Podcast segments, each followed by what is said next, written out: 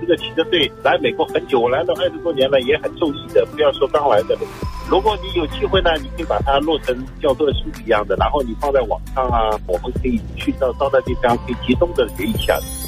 You spoke up and we listened.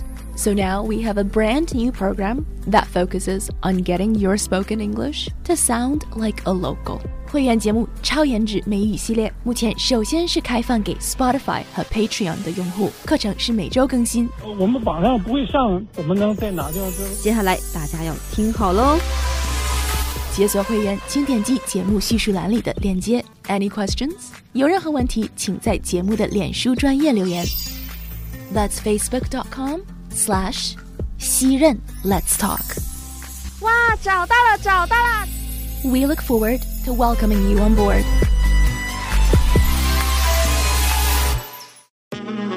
我们华人常常会讲说，我要办一个 party 的时候，就很多人说那个办你要怎么去形容？就发现说美国人是扔一个派对。哇哦！因为我就是现在就想学英文的，我跟人家交流，我觉得有话说不出来，这个感觉让我怎么讲体会？哦天哪，老伙计，这个东西应该怎么念呢？就老伙计的。就那种。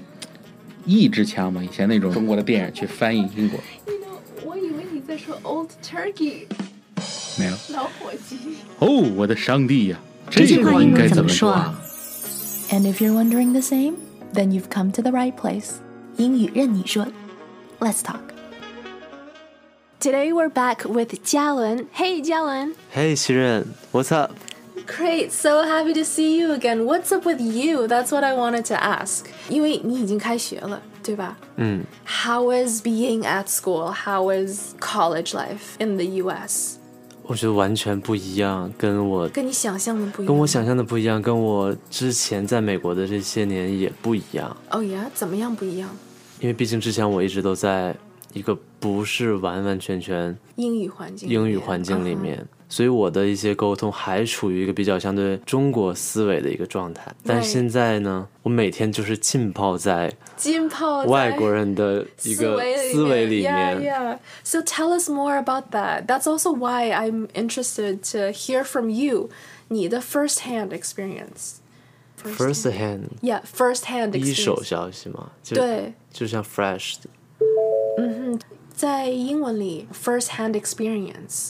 就是你是以第一人称第一人视角的对对对，而不是说哦，我听说，or like 哦，you know，我的朋友是这个样子的。哦，你的故事是你的真实生活，是你真实的经历，right？This is your first person experience, first hand experience。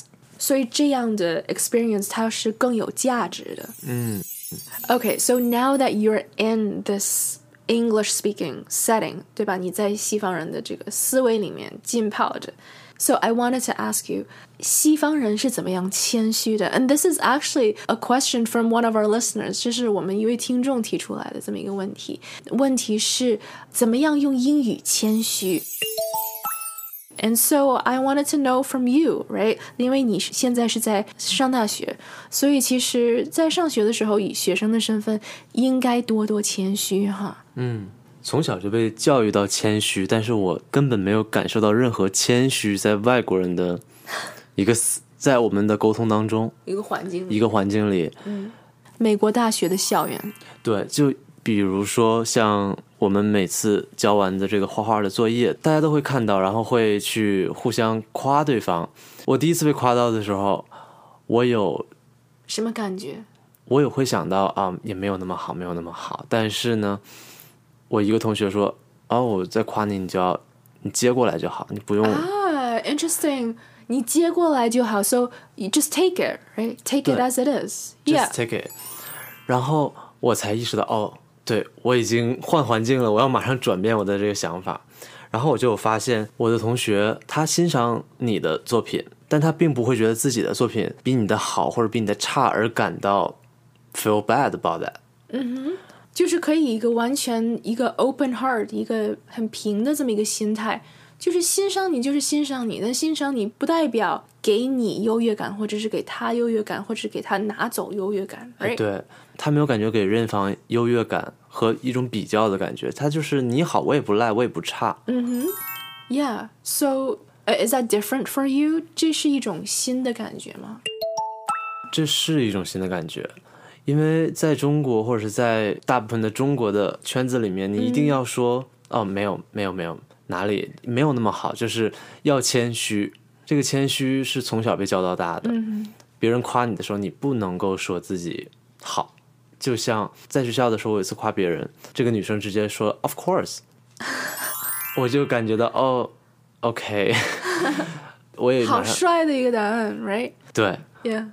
我突然间就不知道该怎么回答了就不知道该怎么去接了。这也让我去想，哦，是不是我太谦虚了，在这个环境里并不合适。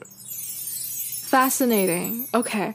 And so how are you now? 因为我的问题是 like 怎么样用英语谦虚 And then you also said, you know, so I have to say，当我们在录制这一期节目的时候，you have not heard the one before this because we're still in the process of editing. So 你是没有听到 because we actually so I also interviewed another friend of mine and he also said that if someone pays him a compliment 有人夸他的时候 he would just smile first and take the compliment as it is 就会接受 the compliment and so that is something that is sort of it's just normal 这是他的一个 you know normal response. You just take it as it is， 而不是说这是一个个别的现象。This is just part of the culture. Like if someone pays you a compliment and you just you know take it.